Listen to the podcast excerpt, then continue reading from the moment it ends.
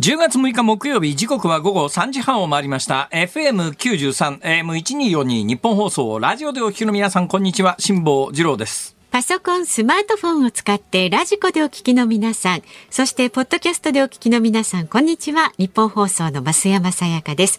そして木曜日は。こんにちは。ニッポン放送の飯田浩司です。辛坊治郎ズームそこまで言うか。この番組は月曜日から木曜日まで辛坊治郎さんが他では聞けない独自の視点で今一番気になる話題を忖度なく語るニュース解説番組です。ありがとうございます。ここへ来てえー、ようやく私のここで申し上げたことの本来の目的であるところの私の本を買って、えー、サインを求めて送ってくださる方が若干増えましてですね、ええ。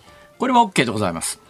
はい。えー、あ OK っていうと、まあ、前回みたいな混乱が起きるとあれですから、えー、抑制的に OK です。はい。抑制的に。もうそんなにないでしょう。大体人当たり一巡したかなという感じがいたしますが、まあ、先週から今週にかけてですね、えー、お菓子を送ってきていただいたり、梨を送ってきていただいたり、えー、それから、あの、中高新書の国鉄という本を、送ってきてくださったので、はい、この国鉄という本に関しては、えー、オンエアのでも申し上げましたけれども、これはあの、はい、鉄道ファンの飯田君に読んでいただいて、で、飯田君が私にダイジェストで解説をしてくれると。はいはい、これ新書なんですけど、むっちゃ分厚い新書で、えー、値段が1200円以上するんでね、それを送ってくださった方が、この書いた、もともと JR 九州の社長さんのお嬢さんが、えー、父の書いた本ですって言って送ってくださったんですが、飯田君に今日ね、本番前に、じゃあよろしくねって渡したら、知ってますって。え、そんな有名な本なのこの本？いや、これね、すごい、あの、鉄道ファンの間では話題になっているわけですよ。鉄道ファンの間で話題になってますか？ええー、もう国鉄の、もうね、えー、最後、そして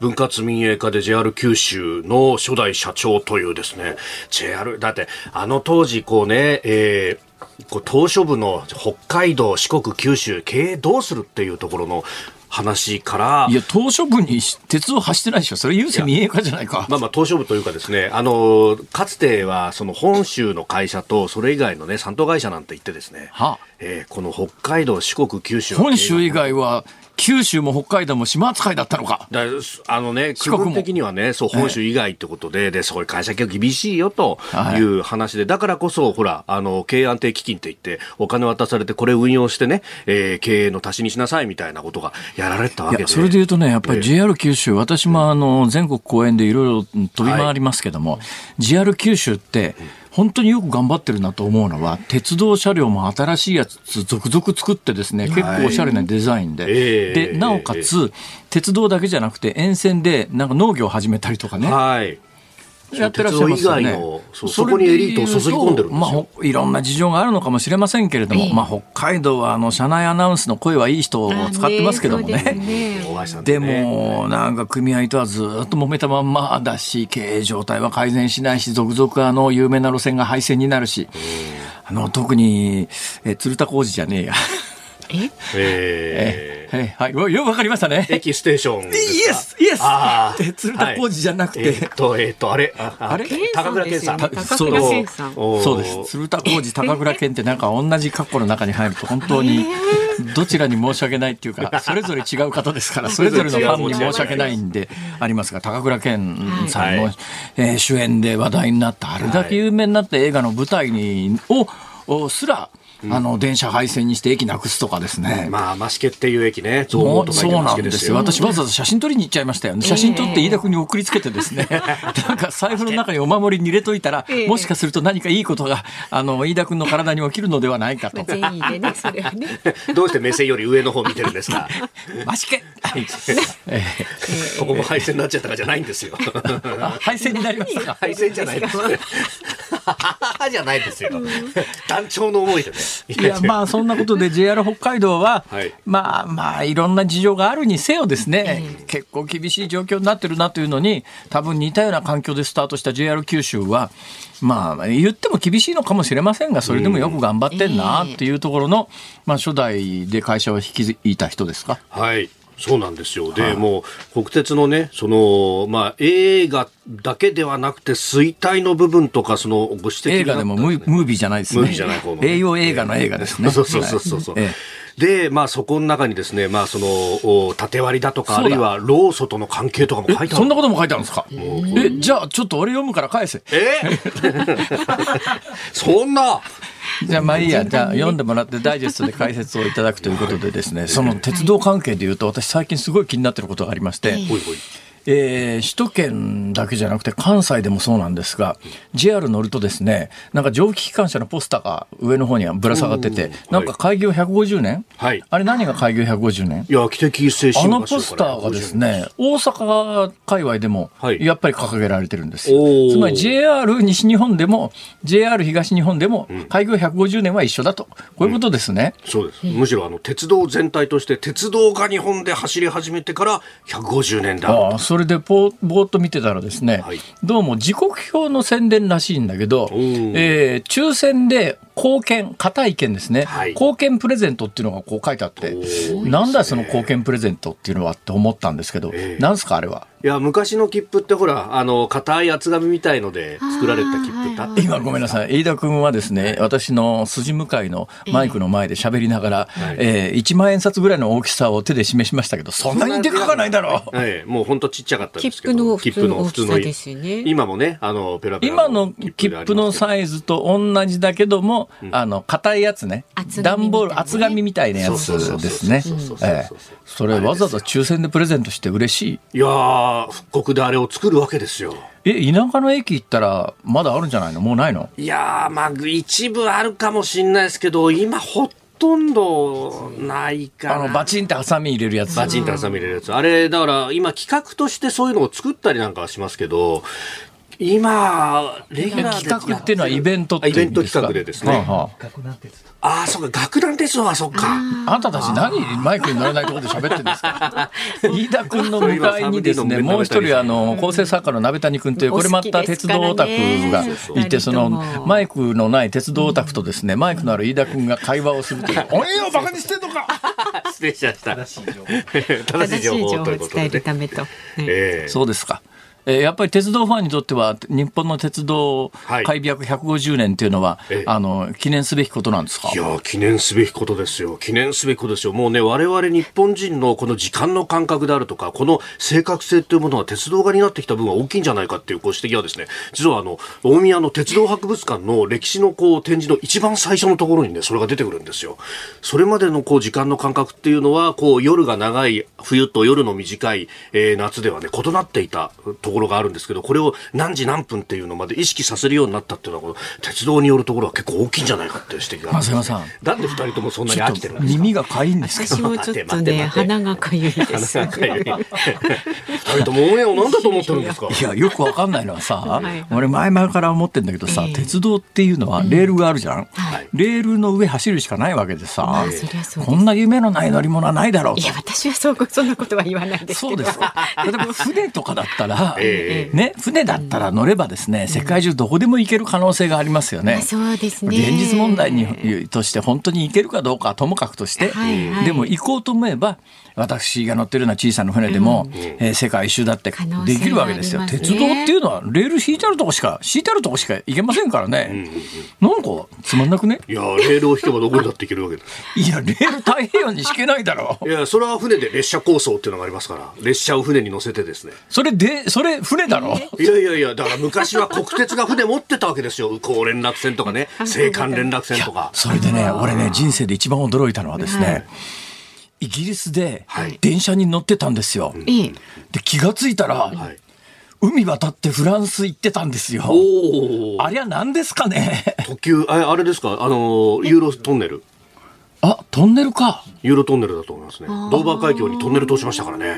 あれはでも、もともと先駆として我が日本のですね、青函トンネルであったりとか。ごめんあるいは関門トンネルと今は今は北海道行くのに、はい JR に乗っていくと、はい JR はそのままトンネル通って新幹線ではい北海道まで行っちゃうわけね、まあトンネル、で。そうですね。東京駅かえらそのトンネルができる前は、はいあの青森で、えその電車はどうなっちゃってたの？で青森で、あの、旅客は基本的には、あの、乗り換えをいただいたんですけれども、貨物列車はそのままこう入ってったり。どうやって？え、あの、桟橋につなげて、そこに、あの、レールが桟橋ギリギリまであって、で、船の中にもレールが敷かれているんで、ガチャンって連結してですね。そこれ、フェリー、だから船運ぶフェリー？そうです。船運ぶフェリー。って岸壁につけるときに、はい。線路と線路を合わせるってえ、むっちゃ精密な作業がいるじゃないの。そうそうそうそうそう。だそんなことしてたの？そんなことしてたんですよ。これ海外でもあって、あえ。えのドイツとデンマークの間結ぶ航路なんてのも昔は。ドイツとデンマークの間に、はい。海の航路があるの？昔あったんですよ。ええドイツとデンマークって陸つながってねえか？えーとね、陸っていうか、あの今は橋でつながってるんですけれども、あのユユトラノ半島の先の方でですね、デンマーク。でも私なんか電車乗ってたら気がついたらデンマークにアムステルダムに入ってましたよ。うん。あーあ、それ、それオランダです。デンマークなんてコペンハーゲン。行きあああコペンハーゲン。か、はい。コペンハーゲン、ええ。コペンハーゲン。あいたいた。デンマーク。デンマーク。あの人魚姫の像そうが。あるとこだですそう。です。人人形世界三大がっかり観光地と言われている。そうそうそうそう。こらこらこらこらこら。マーライオンと。いや誰もだデンマークは怒ってこないだろ。マーライオンはね、はい。今のマーライオンはそこそこすごいよ、でかくなったマーライオンも。あのマーライオンって言ってですね、はい。まあ飯田君が飲みすぎると新橋駅あたりでマーライオンになるんですけど。やめなさい。紐高いし。マーライオンみたいな、そのマーライオンのこらこらこらこら。元々の像はですねい、人間よりもちょっと大きいぐらいの像だったんですよ。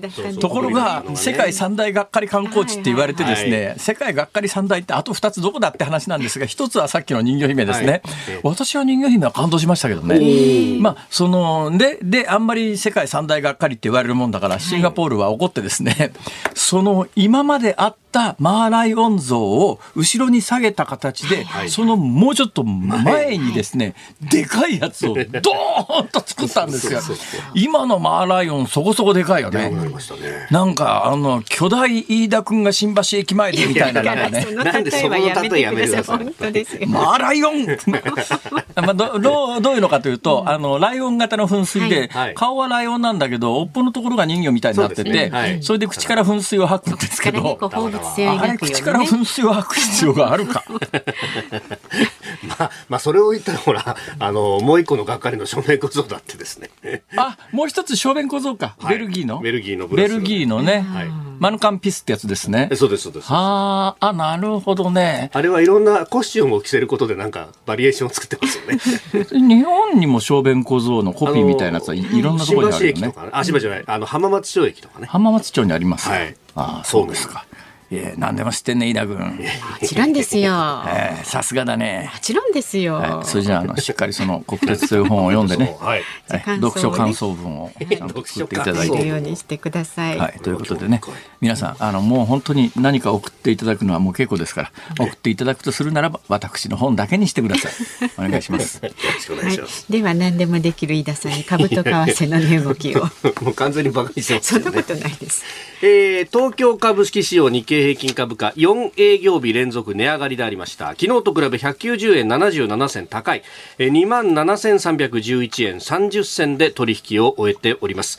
えー前日のアメリカの株式相場が値下がりしたんですが、えーその後の時間外取引で、えー先物が堅調に推移していたということで、えー投資家の心理を支えて東京でも買いが入ったということ、えー半導体や石油関連など幅広い銘柄で買いが膨らみました、えー為替1ドル144円50銭付近昨日のこの時間と比べ30銭ほど円安となっておりますニッポン放送がお送りしていますズームそこまで言うか。この後は昨日から今日にかけてのニュースを振り返るズームフラッシュ。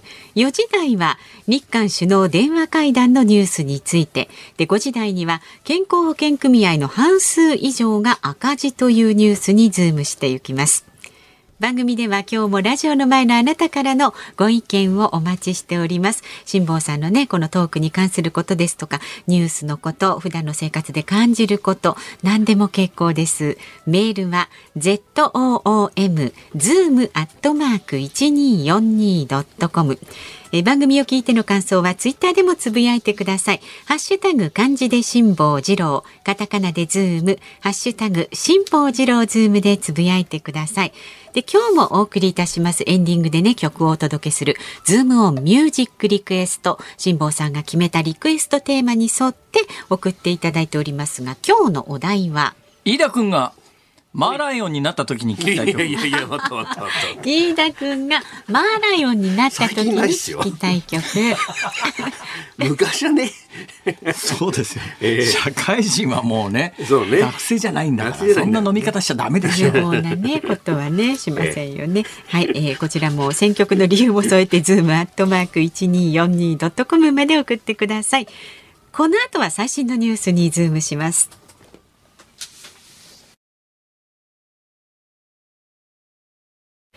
ズームそこまで言うか。このコーナーでは辛坊さんが独自の視点でニュースを解説します。まずは昨日から今日にかけてのニュースを紹介するズームフラッシュです。北朝鮮が今朝弾道ミサイル2発を日本海に向けて発射しました。浜田防衛大臣は1発目が午前6時ごろ最高高度およそ100キロで350キロ程度飛翔し2発目が6時15分ごろで最高高度およそ50キロ800キロ程度飛翔したと説明しました。落下したのはいずれも日本の EEZ 排他的経済水域の外側とみられます。ロイター通信によりますと OPEC 石油輸出国機構の加盟国とロシアなどの非加盟産油国による OPEC プラスは11月の生産量を1日あたり200万バレル規模に減産する方向で調整に入りました。生産量を減らして市場に出回る原油の価格を維持します。エネルギー高に苦しむ欧米の反発は必至です。ロシアのプーチン大統領は教師らとテレビでテレビで会談を行い部分的動員令を修正する法令に署名したと述べました。一部の私立大学の学生や大学院生らが動員延期の対象に追加されます。台湾の国防部長は5日中国側との事実上の停戦ラインとされてきた台湾海峡の中間線について中国に破壊されたとして以前の状態に戻すのは難しいとの見解を示しました。その上で中間線が無効化されても越えてはいけないレッドラインがあるとしこれを越えた場合は対抗措置を取ると明言しました。岸田総理大臣は参議院本会議で世界平和統一家庭連合旧統一教会の問題をめぐり宗教法人法に基づく解散命令請求について信教の自由を保障する観点から判例も踏まえ慎重に判断する必要があると述べました。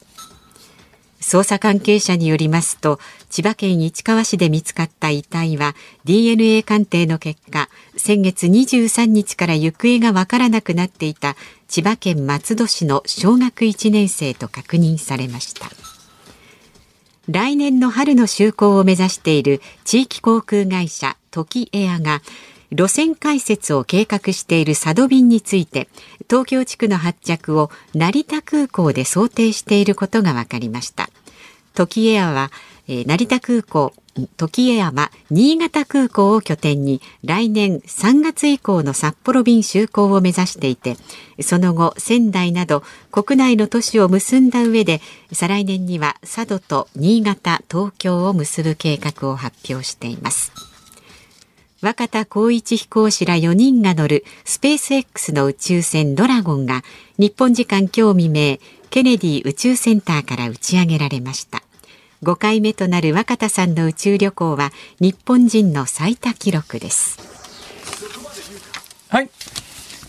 そうですね。原油価格ですが、えー、一時むっちゃ上がってたんですけども、はい今もう2月24日のロシアのウクライナ侵攻の時よりもずっと下がっててですね、ええ。今なんだかあのいろんなものの物価、物の値段が上がってるのは、ロシアのウクライナの侵攻によって物の値段が上がってますとかってよくあの言われてるんですがええ、冷静に国際価格をいろんなものを見てみたら、原油だけじゃなくて、いろんなものの取引価格は世界的に、いや、ロシアのウクライナ侵攻前に戻ってるよっていうものが非常に多くて、典型的な例がこの原油なんで、原油ってもう1月ぐらいの価格まで戻っちゃってるんですよね。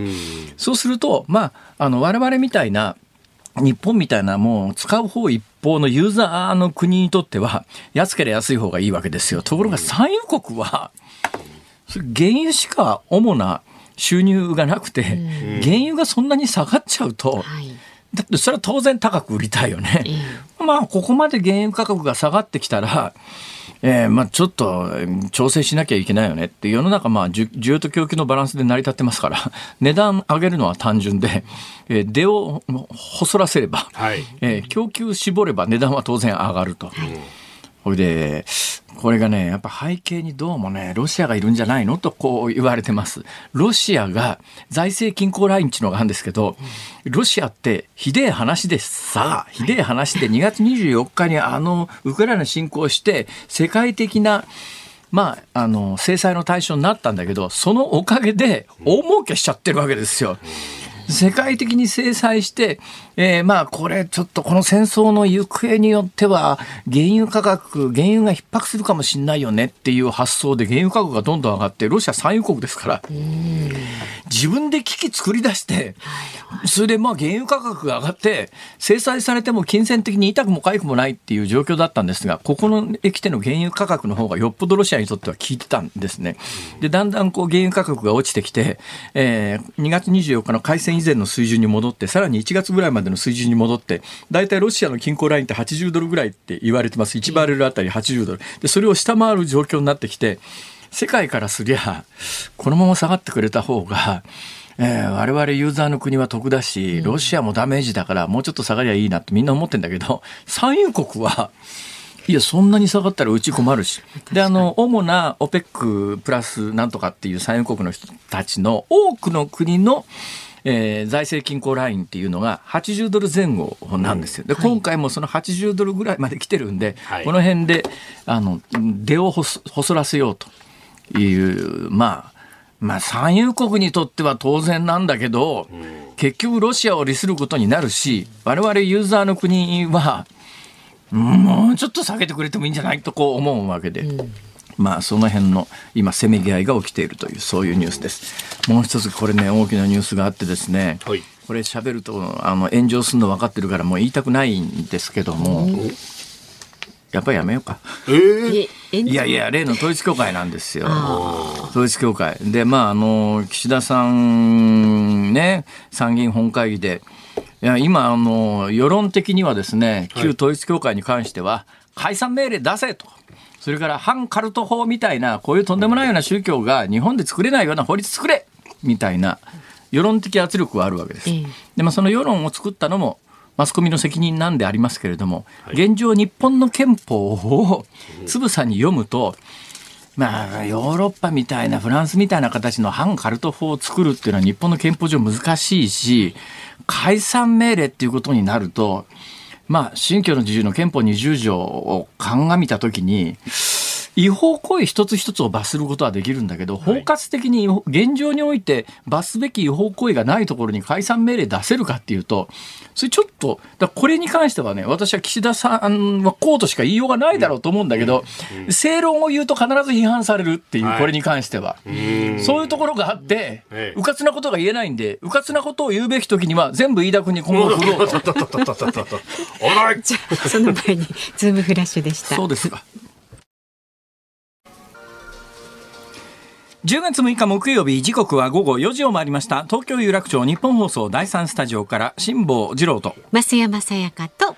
飯田浩司の3人でお送りしております。辛坊治郎ズームそこまで言うか。この番組は月曜日から木曜日までの午後3時半から辛坊さんが今一番気になる話題を忖度なく語るニュース解説番組でございます。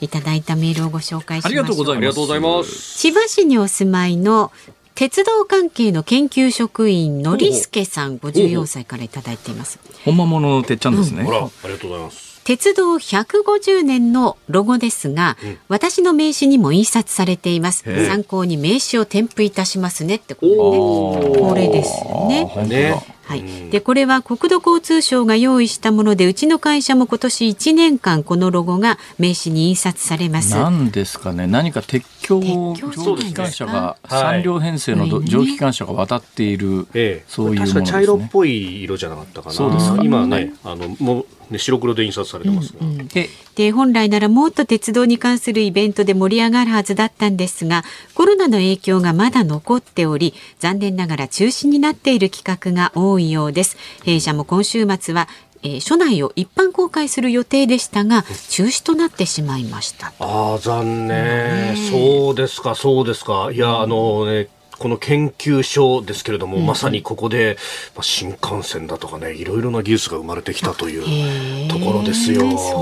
線路のあるとこしか走れないんだよ電車は。いやいやいやいや線路さえ引けばどこへでも何でも持っていけるというね。線路は続くよどこまでもですよ。いやだって線路敷けるとこと敷けないとことあるだろう。いやいやいやいや、それが日本なんてのは線路の敷けるとこが本当に少ないところなんですけれども、そこをですね、山をうがち、えー、橋を架け、どこにだって連れていくんだというね。いや、これからドローンで空飛ぶ時代にか いらないんじゃないか？これから先はそうかもしれないですけど、今まではね、やっぱこの鉄道というものを使わなければと。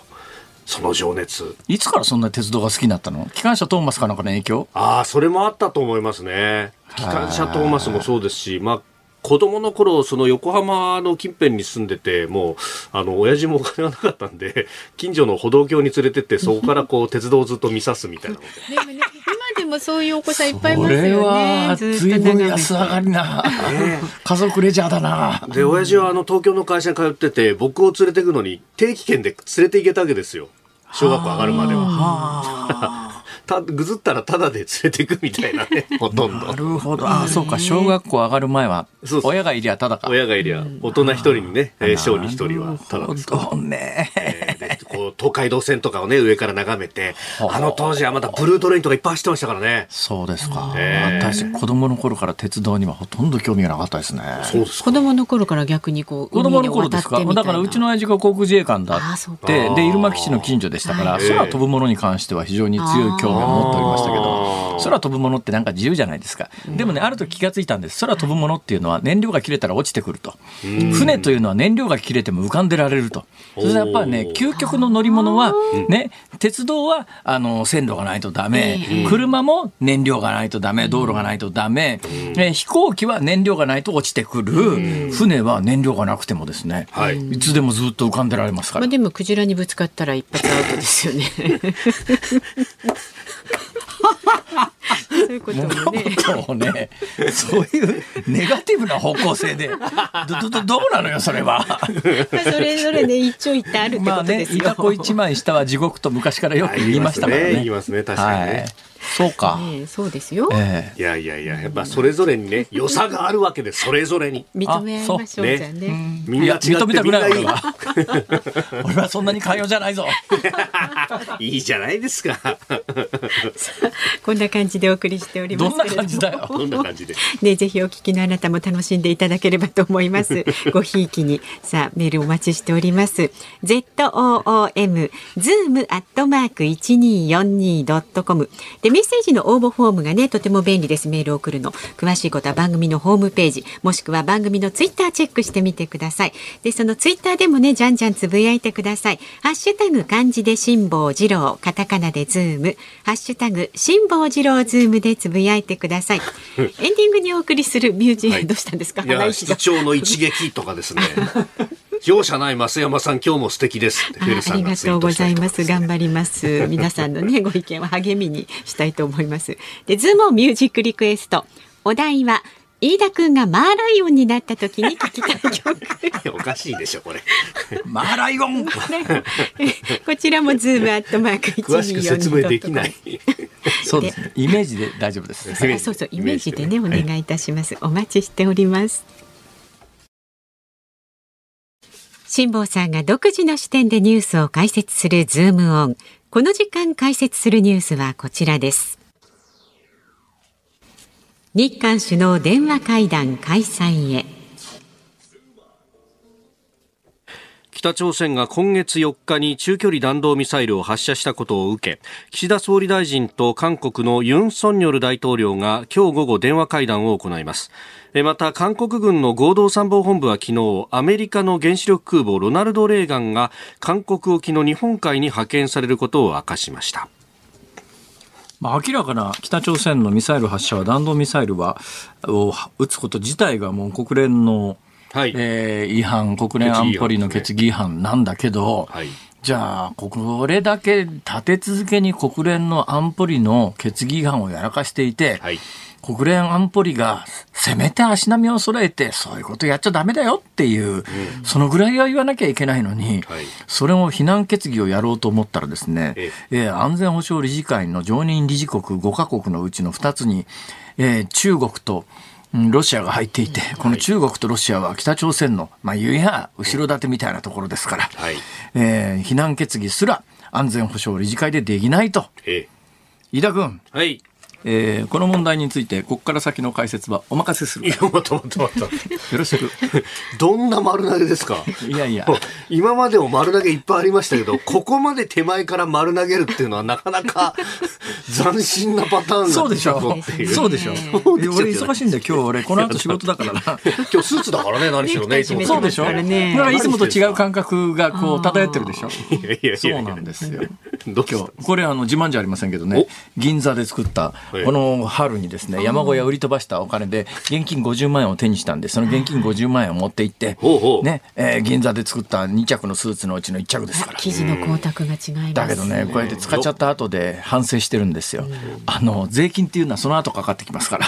あねー、50万円もらったっつったって50万円に全部自分のものになるわけじゃないわけですよ。他の所得と合算してですね、ええ所定の税金を払わなきゃいけないわけで、全部使っちゃうと払う税金なくなっちゃう。あの、急に売れた芸能人とかスポーツ選手が翌年住民税とか払えなくなっええて、大騒ぎになることあるじゃないですか。はいあれをね、私、今、身をもって体験しております。いや、そんなことどうでもいいんだ。ええ北朝鮮のミサイルです。はい。はい。本当に？いやあの今日も、えー今朝方もね、え2発の弾道ミサイルを東の方向に向けて今日撃った発射2発の弾道ミサイル、はい。1発目は通常軌道らしいんですが、はい。2発目はですね、ええ。あの最高高度が50キロというものすごく低いのに、低いですね。飛んでる距離が800キロぐらい飛んでるんですよ。うん。これ通常の弾道だとありえないはい。ので、おそらく、えー変則軌道って言ってですね、一旦こうドーンと上打ち上げて落ちてくるところで軌道っていうか方向を変えて、えー横に向かって進むようなそういう動きをしたんじゃないの？こうなると撃ち落とせないんですよ。え基本的に弾道ミサイル撃ち落とすシステムっていうのは、日本が持っているのは基本、あの潜水艦発射型の SM3 っていうのとですね、潜水艦じゃねえか。ええあの、まあこれはイージス艦ですね。はいあ まあ、あの、そうですね。まあ、あの、日本もそんな潜水艦 つって原子力潜水艦があるわけー、じゃないですすかね。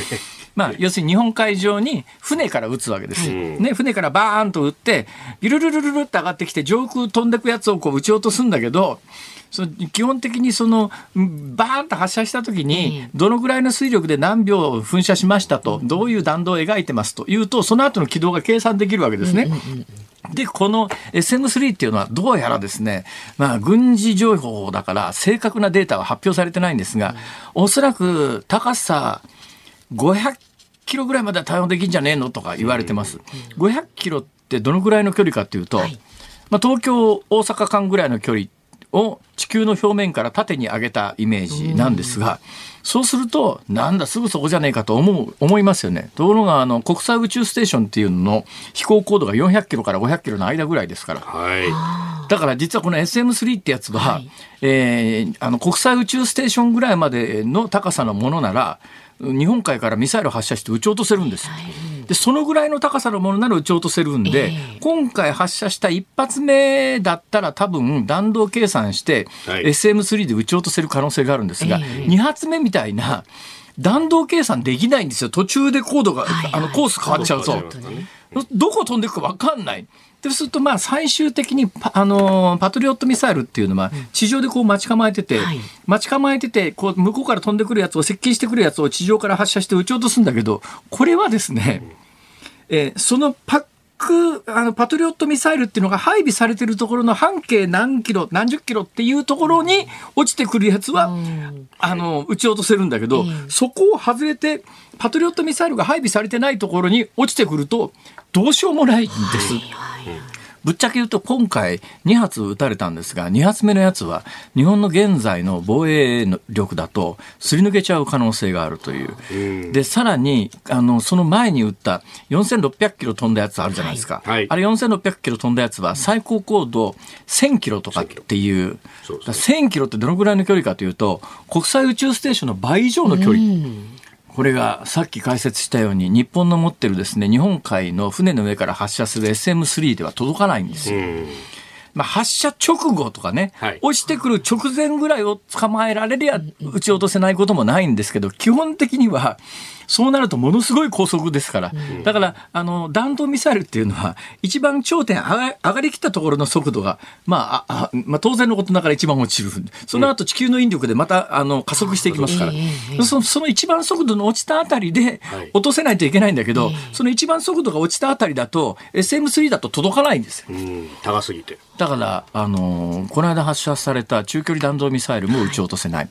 えーで、日本の J アラートが、まあ、あの、本音で J アラートを運用してる人がどれくらいあれで被害を防げると思っているかが相当疑問だよねっていうのが明らかになったのが、まずですね、システム上のバグみたいなもので、本当は出るはずのない東京の南の方にある諸島、ね、なんとか諸島、はいね。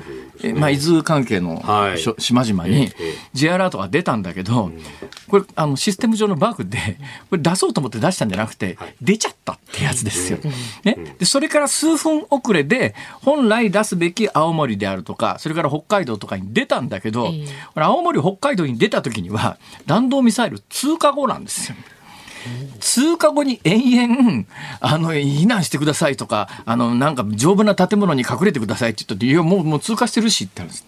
飯田君、はい。なんとかならんのか？いやーこれだからね、まあ、あの発射が7、まあ、その10月4日の事案は発射が7時22分で、で、7時29分頃に、まあ、通過をしたということだったんですけれども、お政府からの、まあ、確かに、えー最初の第一報は7時27分であったということなんで、まあ、仮に日本にということになった時には2分間しかなかったと。まあ、もちろんこれ、あの、日本の上空を通過してはるか遠くに飛んでいったということなんで、日本に来る場合は、もうちょっとこの速度的にもね、えー違った形にはなるんだろうとは思うんですけれども、うーん、まあ、ね、どこまでっていうのは、ただもう日本のレーダーだとこうするしかないというようなところがあって、もうこれでじゃあは、あの、早期に探知しようというふうに思うと、朝鮮半島に我々のレーダーを置くっていうことにならざるを得ないんですが、そんなことを韓国は許さないだろうというね、話にもなってくる。一つはい役に立つのは、ええあの、多分、現状において J アラートがもし役に立つことがあるとするならば、はい。日本の安全保障環境は 厳しいことになってるんだぞと、時々、あの、目覚まし、まさにアラートで、それはアラームか。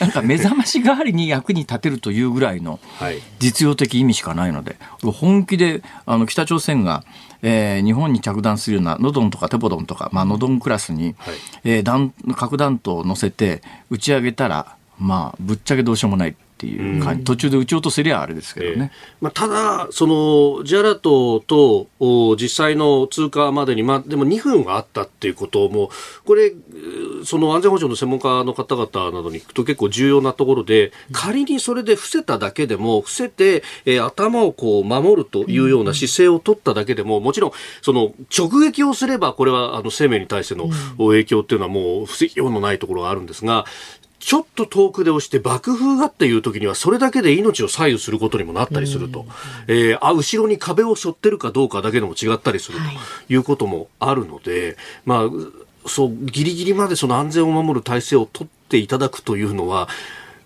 もう全無駄なことではないというのも、まあ覚えておいた方がいいかもしれないですよね。でも、正直なところええ、誰も本気でやろうとしてないよね。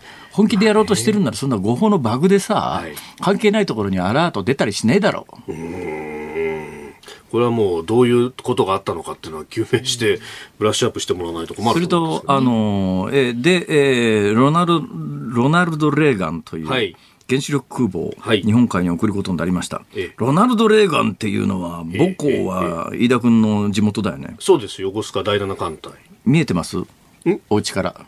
いや、うちからはさすがに見えないですけど、港まで行くと寄港してれば、ああ、ロナルド・レーガンってでっかいな、みたいなね。でかいですよ。東京タワー横にしただけの長さがありますからね。そうですね。333メーター。ああ、むちゃくちゃでかい。5000人からの乗りついこの間、あの、えーあの、日、日、日米韓合同軍事演習ではい。日本海行ってて、帰ってきたばっかりで、また行く、また行く。もう非常にこの短期間で日本海行ったり来たり、ずっと行っときゃよかったじゃんって話なんですけど、ん。まあ多分こんなことになるとは思わなかったんでしょうけどね。ええ。えー非常に異例の運用になるそうですが、ん。はい、ロナルド・レーガンが行って、じゃあそれで抑止力になるのかと。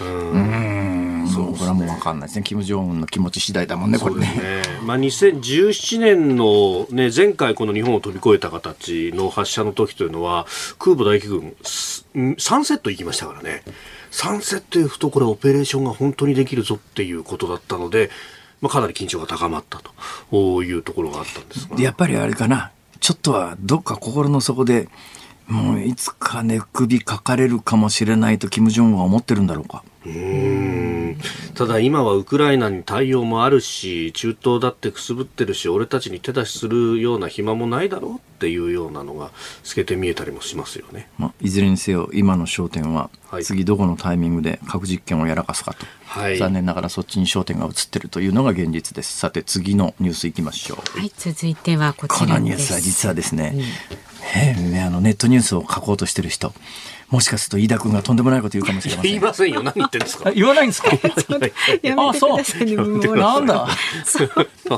いきますよ、こちらです。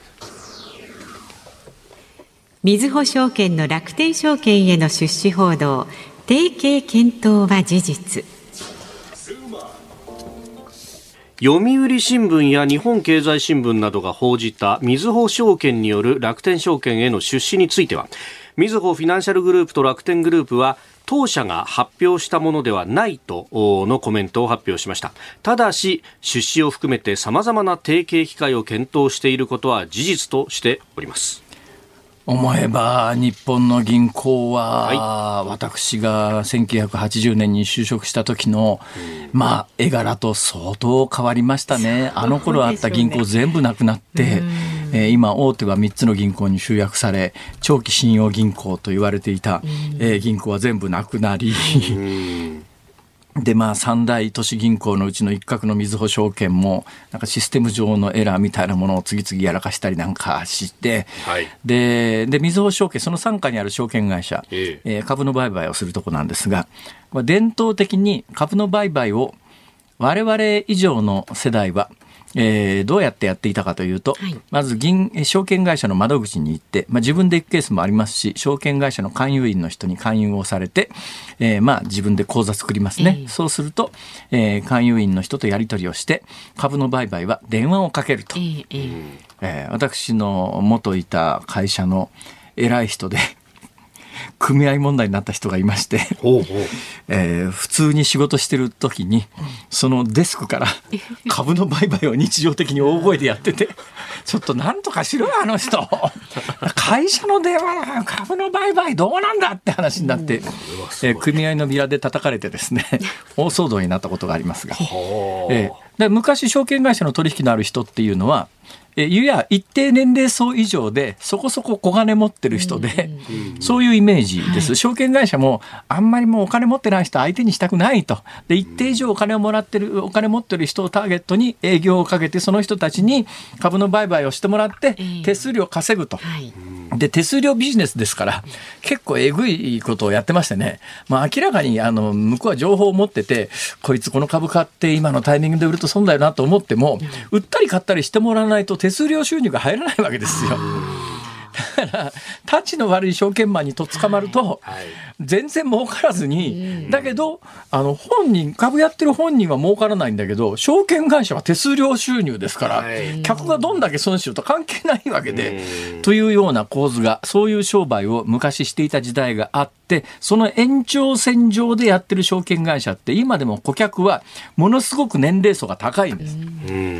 ところが将来を考えた時にあれ？先細りだよね？と。はい、この年齢層の高いとこばっかり捕まえててもどんどん死んじゃうし、ね、ある程度やっぱ若い人を今のうちに確保しとかないといけないよねっていうことで、で若い人は今どうやってるかというとみんなそんな証券会社に勧誘されたり証券会社の窓口なんか行きませんよ。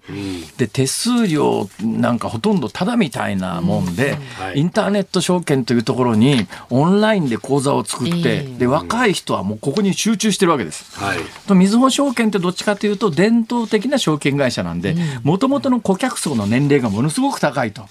将来考えた時にこれだと先細りだから若年層をターゲットに中歌って若年層の人たちが行くあの講座作るところってもうもう大体決まってきてる、これがねやっぱ現代社会の問題で。はい。はい。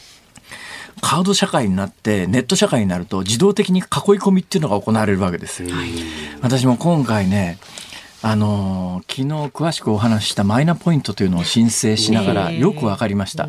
ああいうポイントを作るということの効果は、要するにあいっぺんあれで口座でポイント作っちゃうとそのチャージしたりなんだりっていう日常生活がそのカードの範囲内でしか行われなくなって、はい、いや日本国民1億2000万人いるんだけど結局そういうポイント会社とかカード会社みたいなのの傘下に組み込まれて、うん、そこが一つの塊になってそこの塊を制したところがいや経済を抑え抑えるという、うん、そういう図式になってる。本当に今若年層はみんなネットでいくつかある既存のインターネットの株会社みたいなところで口座を作ってそこで口座をでいっぺん作っちゃうとそのまんま移動せずにずっと修正いっちゃうんですよこれ。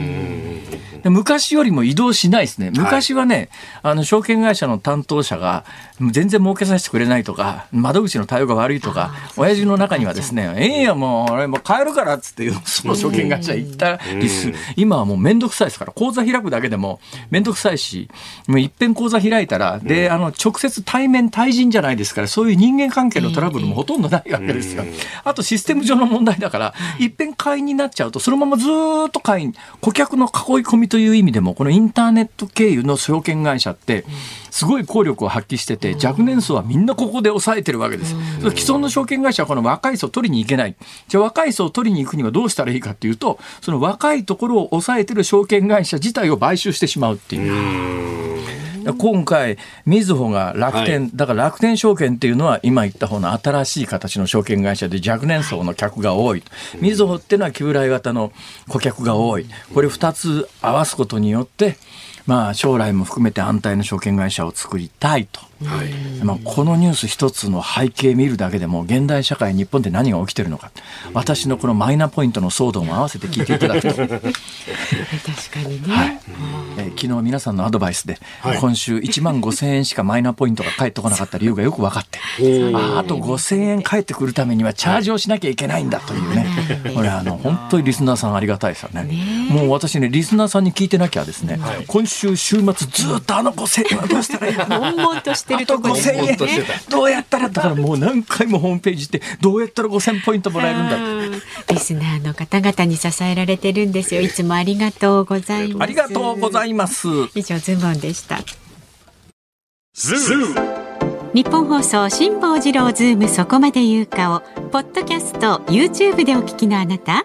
いつもどうもありがとうございます。日本放送の増山さやかですお聞きの内容は配信用に編集したものです。辛坊治郎ズームそこまで言うかはラジオ局日本放送で月曜日から木曜日午後3時半から毎日生放送でお送りしています。番組はラジオの FM93 AM1242 に加えてラジコでもお聞きいただけます。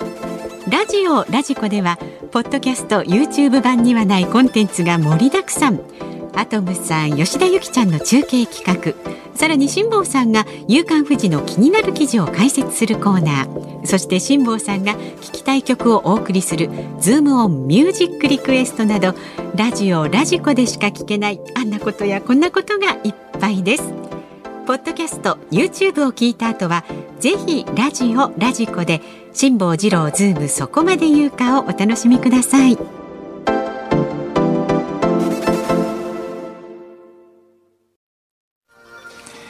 10月6日木曜日時刻は午後5時を回りました。辛坊治郎です。日本放送の増山さやかです。日本放送の飯田浩司です。5時を過ぎました。この時間はズームオンミュージックリクエストをご紹介していきます、はい、今日のお題は飯田くんがマーライオンになった時に聞きたいです。はい、えー、まずは飲みすぎて新橋駅前でマーライオン。具体的にすればするほど語弊が出ますから。どうぞ。三重県桑名市にお住まいの49歳男性です。桑名の焼きハマグリ。もう。桑名の殿様しぐれで茶漬け。ウルトラマンジュニアさんです。はいはい。えー、辛坊さん、増山さん、飯田さん、こんにちはと。こんにちは。今日は念願のオンタイムで聞くことができましたので、あよかった。今日に限って、いつもはもうちょっとちゃんとしてますからね。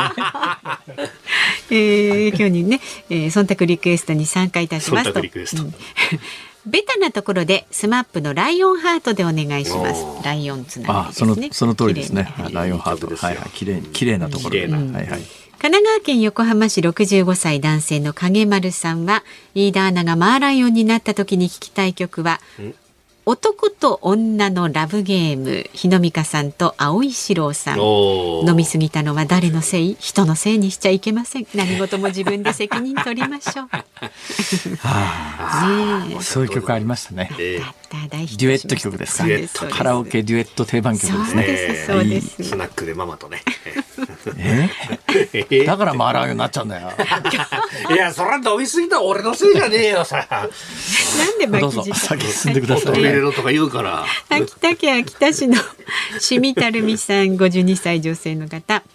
ユニコーンの大迷惑をリクエストします。本当にねね、リビングで一緒にラジオを聞いていた思春期の娘がゲー大迷惑と即答していましたよ。でもね、お嬢さんもヘビーリスナーなんです。あら、ありがとうございます。そうですね、マーライオンと聞いてその絵が浮かぶ方はやっぱかなりあの素晴らしい方です。そうですね。やり手ですね。神奈川県60歳の大谷淳さんという方ですね。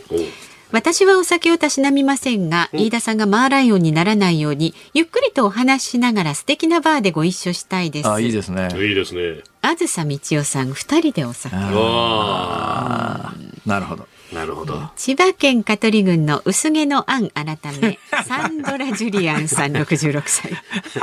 改めたんだったら前のやらなくていいですよね。薄毛のアン。薄毛のアン。はあ、なるほど。飯田さんにはこの歌しか思い浮かびません。美空ひばりさん。はい乱れ髪でします。いやいや、それは僕だって乱れますからね。そうですね。大いに乱れます。あ、あ、そうですか。ええー、時々乱れてますよ。ぼよぼよ。ね、そうですね。えー、何ですか？横浜市の国広さん57歳男性は、飯田さんがマーライオンになる時はきっと忘れたくなるような嫌なことがあった時でしょう。上司に叱責を受けた時とかということで。今日のリクエストは、うん、川島英吾さんの酒と涙と男と女。これはカラオケ定番曲ですね。これはね、ね多かったそうです。今日は。うん、川島英語と酒ってのはね、本当いい曲が多いですからね。そうですね。時代遅れとかもいいし、ね、ライオンつながりで、はい、あ、そうか。あの洋楽で結構好きな曲あったな。洋楽でライオン？イギリスの女性シンガーでビートルズが発掘したかなんかの。ライオンとついた。えこうやってねうろ覚えで喋ってはいけませんよね。そうですね。一応整理してから口に出した混乱 を呼ぶだけで、はい。えー、ケイト・ブッシュ。ケイト・ブッシュ。ケイト・ブッシュ？のライオンの曲なかったですか、うん、ライオンは寝ている。ライオンは寝ているだ。ああ私ねあれ好きなんですいいですね。ケイト・ブッシュ、うんうん、はい、なんかの異様な高音で、うんはいはい、本日のズームミュージックリクエスト。スマップライオンハート。じゃあストレートな綺麗なところでね決めました。エンディングでお送りいたします。さあ番組ではラジオの前のあなたからのご意見は24時間受け付けております。で来週10月10日月曜日スポーツの日のこの辛坊治郎ズームそこまで言うかなんですが、はいクライマックスシリーズセリーグファーストステージ第3戦の放送がある場合はこの辛坊治郎ズームそこまで言うか残念ながらお休みになります。なんですってそうなんですよ。え？聞いてねえよそれだから参戦前に決まっちゃった場合はありますけど横浜 d n a か阪神が連勝してファイナルステージ出出場が決まった場合にはまああります番組はあると。も試合しくはがないので。もしくは一勝一敗で晴れれば番組はない。ない。だから一勝一敗でもだから2勝どっちかがしちゃうと、と、そう。そうです。クライマックス参戦は、一勝一敗でも月曜日、雨天中止があるそうですね。よね。おっしゃる横雨天中止があった場合にはある。そうまたややこしいな、これ。ややこしいんですよ。当日これさ、リスナーの皆さんはあるかないかどうやってだからあ調べたらいいの？の番組のホームページですとかツイッターなどをこうチェックしていただいて、ええええええこれはね。あ、まあ、でも、要するに、ないということは、阪神戦やってるってことだよね。そういうことになりますね。はい。じゃ。ない場合はそのまま阪神戦をお聞きいただければ、そうですあの阪神の、えーだからファーストステージ突破が決まるということですよね。まあ、横浜か阪神か、ええそうそうですどっちか。そういうことになりますんで、で、えー試合はですね2時プレーボールと。14時。14時。なので、まあ、基本的にはその開門は2時間前なので。じゃあ14時にプレーボールでさ、はい。ええええ30分やったところで突然土砂降りになって、あそれでも試合がノーゲームになるまで時間がかかるか。まあ確かにそうですね。その間は現場でつないでもらうってことになるんでしょうけれども、まあどうなるかわかんないんで、辛坊さんには一応こう、有楽町に来ていただく方向かなといそううね。ですねそうだよね。多分何があるか分かんないもんね。まあどっちかに連試合が始まっちゃった。2時、3時ぐらいで雨になりました。はい3時半で中止になりました。ええ番組は平常通りあります。ということは十分考えられるよね。シナリオとしてはあるかもしれないというね。まあ、はい。当日ちょっとねあのリスナーの方もご確認いただく。で放送がある場合のい。4時台のゲストは、辛坊さんご所望のバイデンこと明治大学政治経済学部の雲野元夫教授がえ、それ、雲野さんに来ていただくのにあるかないか分かんないっていうのは失礼じゃないのか、それ。申し訳ないですよね雲野さんごめんなさいね。今そういう状況ですから。そうなんですあるかないか確率的にはね、はい今の話を総合すると、うん。8、2ぐらいでないね。この番組はそうそうこの番組がね。8、2ぐらい、7、3か8、2ぐらいでない、ない可能性の方が高いよね。だって今の組み合わせを考えると。だって、えー土日で阪神が2勝しちゃったらそれで終わりだろ？そうですねあるいは DNA が2あいや、勝すれば。阪神が2勝しちゃったらそうか。番組はあるのか？番組はあ、じゃあ半々ぐらいだ。半々ぐらいですね。半々ぐらいですね。はいそれで天気で言いますと土日は晴れ間が見られるんですが月曜日はちっちゃい傘マークが一勝一敗で雨というパターンはあるんだ。あります。はい。一番組は勝一敗で晴れるとないんだ。そうです番組は。一勝一敗で微妙に曇りっぽい天気なんごめん、ですね。えー訂正73である どっちが？番組が。番組がこの番組が73であると思う、うーん。ねあ、そのぐらいの海でいるのがいいんじゃないですかね。えーとりあえず私は、ええあの日本放送のなくても、えーここのスタジオの横の丸テーブルのところにはいますのでいやそうなんです皆さんか。野球を聞きながら あああいつは今頃スタジオの横の丸テーブルで座ってねええ鼻くそもつってんだろうなとか思っていただいて結構です。はい私は盛大に野球が繰り広げられてたらいませんから。よろしくお願いします。えどういうこと？ああ、どっちかがにに 一勝一敗だったら私もう来ないがもんね。といやいやちゃんと私どっちからでも絶対来てますおはい。もうあの飛行機予約しちゃってますから。ああ、なるほど、なるほど、なるほど。そうですね。これねキャンセルかけるとむっちゃお金取られる切符なんですよ。ああ、超早割的なやつ。そうそうスーパーなんとかみたいなやつですからね、はいはいはいこれがキャンセルできないんですねこれが、うん何も意地でも来なきゃいけない私それで番組がなかった場合には当然その日の出演料は出ないわけで。丸損じゃん。うんまあ、それは、それは我々というよりは契約によるというところがありますんで、ね。そういうことですね。えー回数計算なのかどうか。回数計算です。あ、そうです。はい、もうもう純粋回数計算です。休めば休むほどお金が入ってこない いずれにしても日本放送は楽しい放送をお送りしますんでね。そうですね必ずお聞きになっていただければと思います。さあ、あなたからのご意見は、ズームアットマーク 1242.com。ツイッターは、ハッシュタグ、辛坊治郎ズームでつぶやいてください。お待ちしております。辛坊さんが独自の視点でニュースを解説するズームオン。今日最後に特集するニュースはこちらです。健康保険組合の半数以上が赤字。日本経済新聞によりますと全国およそ1400ある健康保険組合の半数以上で2021年度は保険料の収入から医療費などの給付を差し引いた収支が赤字だったことが明らかになりました65歳以上の医療への拠出金が膨らみ大企業の組合でも赤字が相次いでおりますついに健康保険組合まで赤字になってきたかっていうのが正直なところですね、はい、あの健康保険には何種類かあります、まあ、基本、日本は国民皆保険ですから、はい、えー、アメリカみたいにですね民間の健康保険入ってないと病院受けさせてもらえなくて病院の玄関先で放置されて死んじゃうみたいなことは日本では起きないわけですよ、基本みんな健康保険持ってるということになってます。で大体ね大きく分けると3つですね。えー、あの大企業の場合は健康保険組合というのをそれぞれの事業所あるいは事業所のグループみたいなものを作ってですね健康保険組合と。多分日本放送も健康保険組合だと思います、はい、一定以上の会社は大体まあこの健康保険組合というのを作ってるんですね。基本これ大企業なんでまあ、財政状況も豊かで、私があの、うん、サラリーマン時代に入っていた健康保険組合も財政事情が当時良かったんで、うん、年度末になると、あのお金が余るので、なんか組合員にお薬箱セットとかですね、そういうやつをタダでくれたりなんかして、そういうサービスがあったんですが、で、あの、皆さんの中で、まあ、フリーみたいな方は、だいたい国民健康保険入ってる人が多いと思いますよ。これ国民健康保険って、まあ、知ってる人は知ってると思いますけど例えば住民税ってありますよね、はい、住民税ってまあ財政破綻した夕張みたいなところは特別ですから別にして基本的に住民税って日本全国どこに住んでも同じなんです、意外と知られてないですが、まあ、あのなんか有名な芦屋みたいなところだと、はい、まあ、住民税が高いとか安いとか、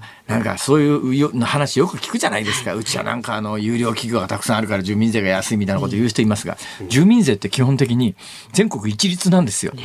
えだからどこに住んだって住民税は同じなんですが、ところが違うのは、いくつか違うものがあって、代表的なものが、この国民健康保険ってやつなんです。